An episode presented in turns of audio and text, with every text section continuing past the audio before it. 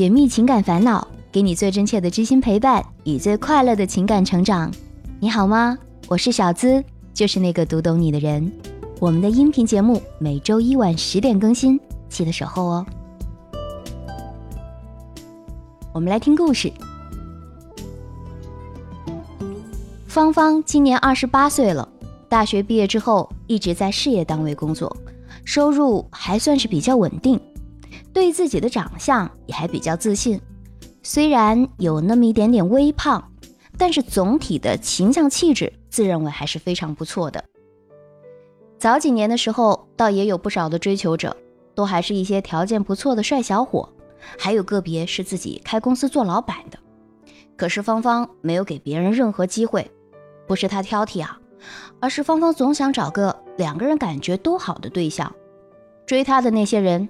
都不足以令芳芳心动，她偏偏呢又是个很宅的人，很少出去玩，从不去泡酒吧或者深夜回家，日常生活一直是两点一线，也没什么机会去结识异性朋友，偶尔只是通过网络啊和别人交流交流。久而久之，她以为自己不会恋爱了，也把心啊给收了起来，直到现在二十八岁了，父母看不下去了，就给芳芳安排了相亲。又要求女儿要给面子，无论如何都要去看一眼。于是芳芳就像很多女孩一样，勉为其难的去相亲了。而有了第一次，自然就会有很多次。在经历过几次不太满意的相亲之后，芳芳终于在第五次相亲中遇到了一个看上去还不错的男人。在第五次相亲的时候。芳芳见到的这个相亲对象是个三十二岁左右的单身男，在一家外企工作，硕士，家境也还不错。重要的是，这个单身男非常的幽默，几句话就能够把人逗乐。我们说，在相亲的时候啊，用自己的幽默把气氛搞活跃倒是很重要，这能够让女孩的心情放轻松。其他的种种条件其实也没那么严苛。芳芳觉得。可以和这个男人交往看看，于是两个人吃完午饭，又一起喝了下午茶，相谈甚欢。在吃饭的时候，男人表现得非常绅士，又是替芳芳拉椅子，又是关心的帮她点餐，问她爱吃什么，不爱吃什么，哄得芳芳是心头一阵热。当天晚上回去，男人主动找芳芳聊天，问睡了吗？芳芳当时觉得有点晚了。就说准备睡了，晚安，就结束了聊天。当晚，这个男人还在芳芳的朋友圈点了一个赞。后来大概过了一个礼拜吧，男人又约芳芳一起吃饭。那一餐饭点了很多菜，男人又是很关切的让芳芳吃这吃那。吃完饭之后，两个人都有些恋恋不舍的味道，男人就提出干脆去看电影吧。几乎不容芳芳的反对，就拉着她去影院买了两张情侣座的票。这场电影，芳芳连片名叫什么甚至都没记住，整个人都处在很紧张、很懵逼的状态中。那个男人倒是表现得若无其事，并顺势趁着看电影的契机，拉起了芳芳的手，接着又把芳芳揽入了自己的怀中。这是芳芳和相亲对象的第二次见面，其实也不算是很熟悉，却已经像情侣一样相拥着看电影了。这一切发展的好像有点过快了，简直让芳芳是意乱情迷。她在脑子里甚至想，这不就是自己期待已久的一见钟情吗？她等待了那么多年，没想到竟然被突然击中，一种前所未有的幸福感。笼罩了全身，在这种强烈的幸福感中，芳芳又晕乎乎的和那个男人在黑漆漆的电影院里接了吻。看完电影之后，男人说送她回家吧，芳芳心里竟然还有点舍不得的感觉。坐着车，一路晃晃悠悠，芳芳心里啊都在想着各种奇奇怪怪的事儿。根本没顾得上看车是往哪个方向开的，直到车子停下来，芳芳正要下车，却突然发现，咦，这里根本不是她的家呀！而且她好像还没来得及跟这个男人说应该去哪里。车子停下的地方是一家五星级酒店。男人熟门熟路地说：“我先去开房，你坐在车上等我一下。”芳芳愣了一下，傻傻地问：“上去干嘛？”男人这个时候又在芳芳额头上亲了一下，柔情似水地说：“还能干嘛？欺负你呀！”这句话又差点让芳芳目眩神迷。但是他在最后时刻陡然清醒过来，今天不过是两个人的第二次见面，就算是自己对他一见钟情，看电影、拥抱和接吻就已经是极限了，现在就去开房，再怎么快也不能有这个速度啊！这时的芳芳瞬间浑身一冷，赶紧甩开那个男人，拎着包就下车往外面走。走了没几步，就听到那个男人没好气的在后面喊：“喂！”你什么意思啊？耍我啊！芳芳回头的时候，再看到此刻的男人，已经不是刚才那个满是柔情蜜意的情郎了，而是个欲求不满、面目狰狞的人。他吓了一跳，赶快加快步伐，像逃一样似的逃回了家。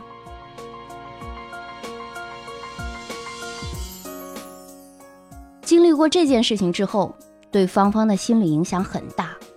倒不是对那个男人余情未了，而是因为从一见钟情的好感觉突然跌落到差点一夜情的谷底，差距确实有点太大了，令芳芳不知道该如何调整。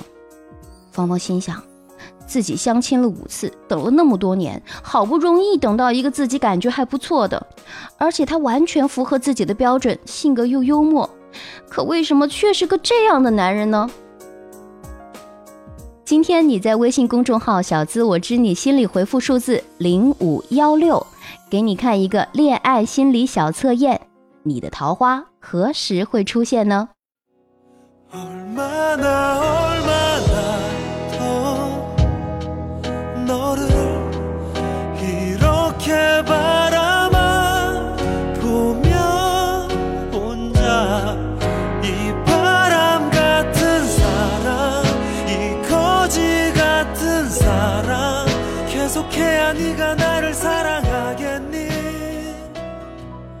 还好啊，在发现情况不对的时候，懂得及时掉头，证明还算是个清醒的姑娘。在这一点上，小资要给你点个赞。但你们俩仅仅是第二次见面，就索性把前面所有的了解工作都给省略了，节奏未免太快，难免会让人觉得你是容易被搞定的。我们先不论这个男人的品性到底如何啊，只想对芳芳说，这个极品男或许就恰好让你碰到了而已，也算是对自己的一次经验教训了，不用太灰心。而很多的时候呢，你觉得自己的感觉还没到，也没关系啊。两个人究竟是否合适，唯一的办法就是频繁的去接触。感情的产生一般都是来自于双方高频率的互动。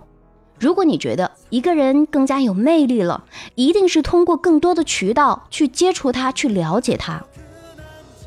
就比如说，懂得把握相亲之后的两周时间，尽可能的多与对方获得联系，电话、微信尽量的频繁一些。有时间的话，最好多约对方出来见面，喝个茶啊，聊个天呐，看看电影什么的。在彼此的好感逐渐升温的时候，接下来就可以进行更加深入的精神沟通了。我们说感情的温度啊，得慢慢升。小资想对大家说，爱情啊，它有时候是个慢性子，多些耐心，它才会给你多些机会。今天你在微信公众号“小资我知你心里”回复数字零五幺六。给你看一个恋爱心理测验，你的桃花何时出现？要测出属于你的桃花年。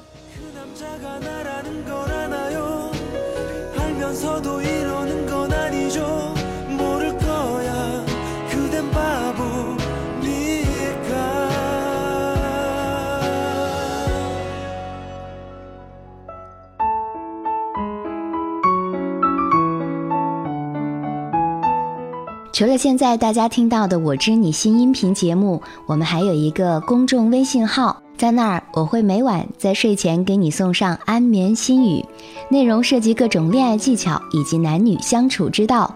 在微信中搜索“小资我知你心”公众号，姿态万千的“资”哦。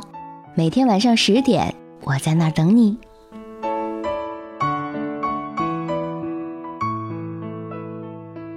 好。节目最后，我们来看一下小伙伴留言在微信公众号的情感倾诉，也欢迎大家在公众号中说出自己的情感烦恼。喜欢我知你心的小伙伴，也可以点击一下节目的订阅、收藏节目，每周更新节目的时候就会收到节目更新的提醒啦。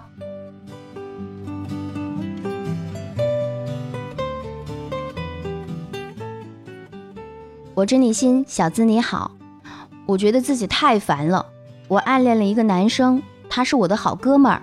曾经在他生日的时候，匿名给他送礼物。他收到包裹就问我是不是在网上买了什么，我否定了。之后他知道是我，他也知道我喜欢他，可并不是我跟他说的，是他通过特别的方式得知的。他说他现在不想谈恋爱。被问及是不是也有一点点喜欢我时，他说应该吧。他说他也不知道是不是喜欢我。他有很多女性朋友，常常在我眼前和他们打闹，玩得很开心的样子。虽然心里很不是滋味，却也无可奈何。小资，我是否应该等下去？是否应该结束掉这段单恋呢？这个男生既然知道你喜欢他，而采取这样的态度对你，比如说在你眼皮底下和别的女生玩得很开心。要么就是根本不太在乎你，要么就是想引起你的注意。你可以自己分析一下，到底属于哪种情况。总之，我不太建议你再去主动跟他示好了。你要给他一种老娘有很多人爱的感觉。如果他真的很喜欢你，会主动来找你追求你。建议啊，不要以卑微的心态去爱一个人。我知你心，小资你好，我今年二十七岁了，年龄的关系，最近相亲了，可相处几天之后，我发现他要么来找你玩，不找你的话，连个消息都没有。昨晚他明明买好菜了，我合租房的老公都回去做饭了，他也没跟我说他买了菜，还一直在等我下班。我下班的时候都已经七点了，我真的不知道他是怎么想的。我们一直也没什么话题聊。我们都是内向的人，小资，我决定结束这样的相亲，你觉得对吗？希望小资能帮帮我。也看得出来啊，你们俩都是内向的人。其实他有主动示好的表现，就比如说买好了菜，下班等你回家。如果不知道对方怎么想的，你可以看看他是怎么做的。同时，你有想了解对方的冲动吗？就像交朋友一样，你们俩首先是得互相了解彼此，再看彼此是否合适发展为恋人。一开始两个人没有那么熟悉，如果就以要求恋人的方式来对待他，肯定会有很多不满意的地方。还不如啊，两个人轻轻松松的以朋友的方式先交流起来。这是我给你的建议。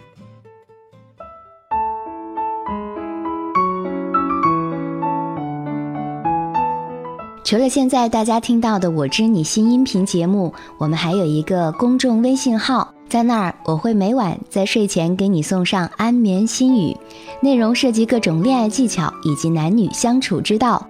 在微信中搜索“小资我知你心”公众号，姿态万千的“资”哦。每天晚上十点，我在那儿等你。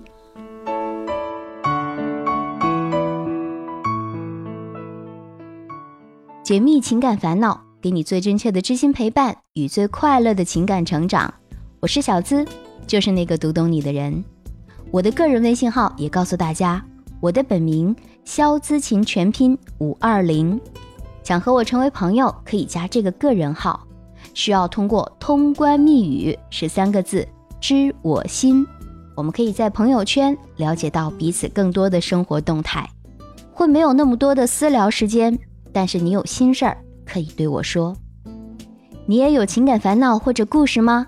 多。多发送到微信公众号“小资我知你心”，我会在那儿回复你的问题。